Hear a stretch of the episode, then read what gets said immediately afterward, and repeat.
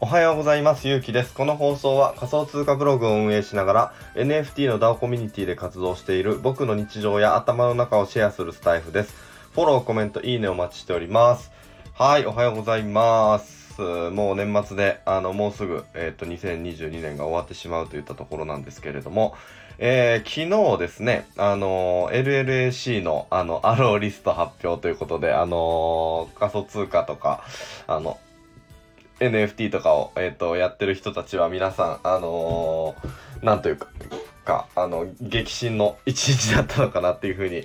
思うんですけれども、えっ、と、今日は LLAC から学んだコミュニティの選び方という内、えー、本題で話したいなというふうに、えー、思います。はい。えー、っと、まず、えー、まあど、どんな話になるかっていう話なんですけれども、あのまあ、なんでしょう、あの、まあ、会社員をやってて、で、まあ、結構こう、会社に疲れて、えー、まあ、副業を探そうとか、フリーランスになろうみたいな感じで、まあ、考える人っていらっしゃると思うんですよね。まあ、僕もそうだったんですけど。で、えっと、まあ、そうなった時に、えっと、なんかこういろいろ YouTube とか、まあ人によっては voicy とか見たりすると思うんですよ。で、まあその中で、なんかこうどこかしらのこうコミュニティに、えっ、と入ろうかなっていうふうに考えたりとか、えー、まあどこかしらのコミュニティに入ったことがあるとかっていう人いる、いらっしゃると思うんですけれども、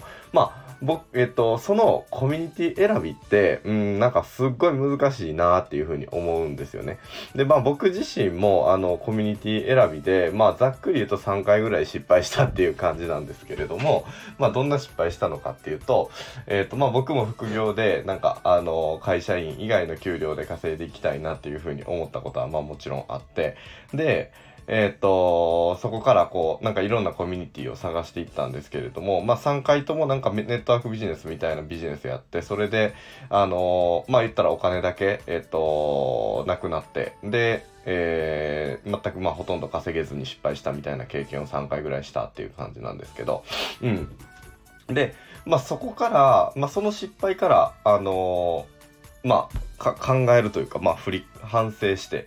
で、まあ振り返って、まあ僕なりに失敗して、で、からこそ、あの、コミュニティ選びって、あの、大切やなっていうふうに思ったので、まあ今日はそれをまあ LLAC っていうコミュニティから、あの、学び取ることができたので、そんな話をしてみたいなというふうに思います。はい。で、まあ、これ結論、えー、コミュニティ選びは情報ではなく人で選ぼうっていう話を今からしたいというふうに思うんですけれども、コミュニティ選びは情報ではなく人で選ぼうっていうところですね。っていう話なんですけれども、まあ、僕さっきも言った通りで、えっと、コミュニティ選びで3回失敗しまして、まあでも、2回目のそのコミュニティ選びをした時とか3回目のコミュニティ選びをした時に振り子の存在みたいなのは知ってたんですよね。フリーランスの学校って。あの周平さんがあの運営されてるコミュニティなんですけど。まあでもなんかうーんこう振り子の無料セミナーとかも受けてたんですけどまあそこよりこう情報の質が高いなっていうふうに個人的に思ってしまったりとかっていうのがあっ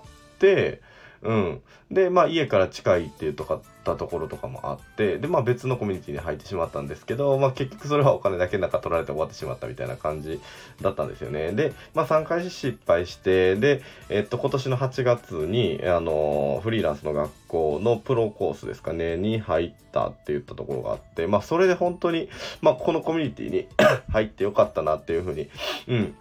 あの、思ったんですけれども、まあ今振り返ると、その、うん、いろんなこうね、副業系のコミュニティとかあると思うんですけど、あの、まあ、僕がこうフリーランスの学校を、えっと、選んでめっちゃ良かったなっていうふうに思った、まあ、理由は、やっぱり、あの、周平さんが運営されてるっていうとこですよね。まあ、そして、えっと、その、まあ、裏には、というか、まあ、裏、裏です。裏というか、まあ、あの、一緒に運営されてるところで、池谷さんがいらっしゃるってところですね。で、えっと、うん、まあ、簡単には、この二人、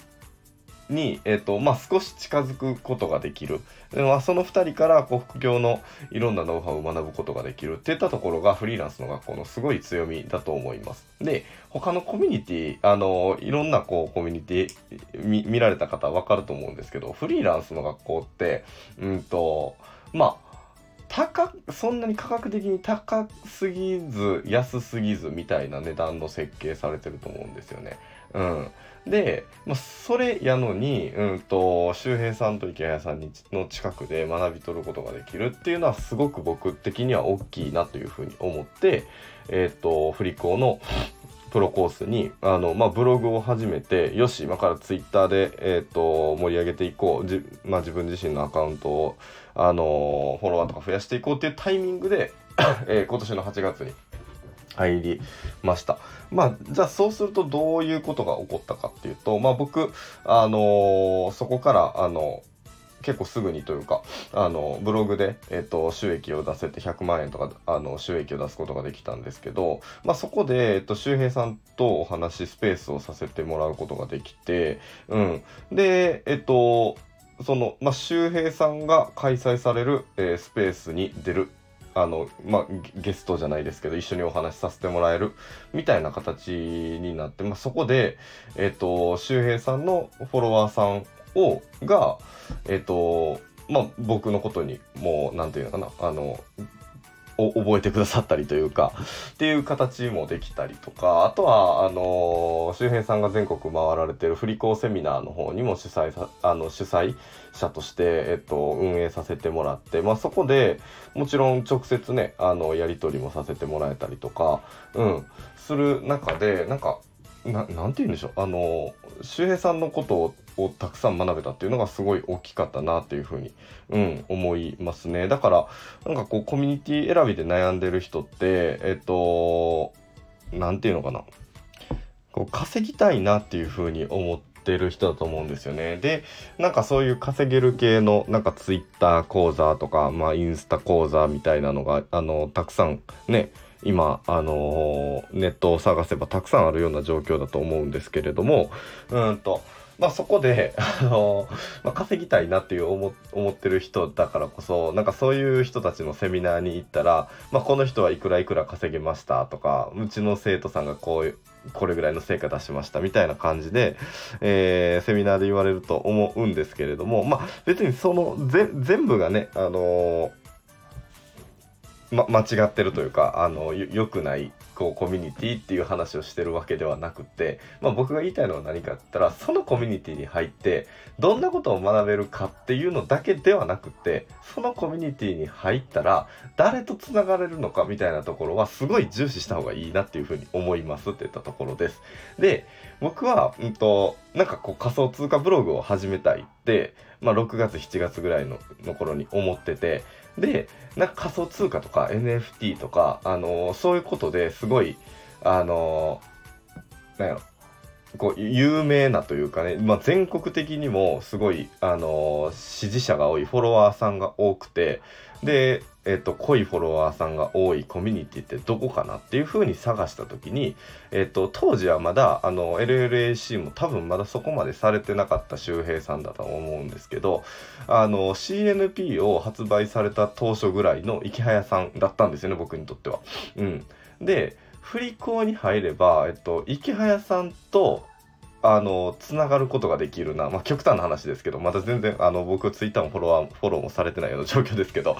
でも、あの、振り子にいる僕っていう状態を作れば、うんと、池早さんと少し近い距離で、あの、情報収集を取ることができたりとか、そういったことができるなっていうふうに思ったのもあって、振り子に、うんと、入学金をまあ払って、審査もまあもちろん受かって、えー、合格させてもらって入ることになりましたと。うん。で、まあそうすることで、まあ昨日もそうですけど、あの、振り子に入ってて、で、まあもちろん LLAC の、あの、コミュニティとかもあの、もちろんね、えっと、周平さんがディスクを立ち上げたその日とかに、あの、情報が、まあね、振り子に入ってるからこそ届きやすいから、あの、入ってたみたいなこともあったりして、で、まあ、ローリストも、あの、昨日、まあ僕6枚ですかね、まあそんなにめちゃくちゃ多いってわけではないんですけど、あの、LLAC の、えっと、あのリストをもらうことができましたっていう感じですよね。まあ、なので、えっと、改めてあの、まあ、結論振り子に入ってめっちゃ良かったなっていうふうに思うしで LLAC をこれからもあの応援していきたいなっていうふうに思うしなんかねこう猫のように生きるっていうあのそのこうコンセプトみたいなものって、まあ、フリーランスやったら皆さんあのすごい共感する部分だと思うんですけれども、まあ、僕もすごい共感しててで何かこのあの思想とかが少しでも、あのー、今こうね困ってる人であったりとかまあこうどういう生き方していこうかなって悩んでる人たちにとって、あの、まあ、少しでも刺さればいいなっていうふうに思うので、まあ、僕もそちらのコミュニティにも、えっと、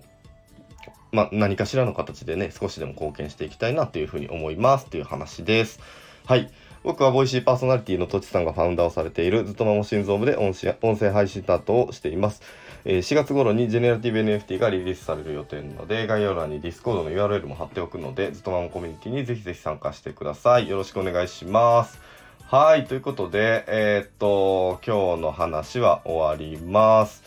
そうですね。あの、まあ、もうすぐ皆さん仕事納めとかになるかもしれないんですけれども、今日も一日元気に頑張っていきましょう。ではでは。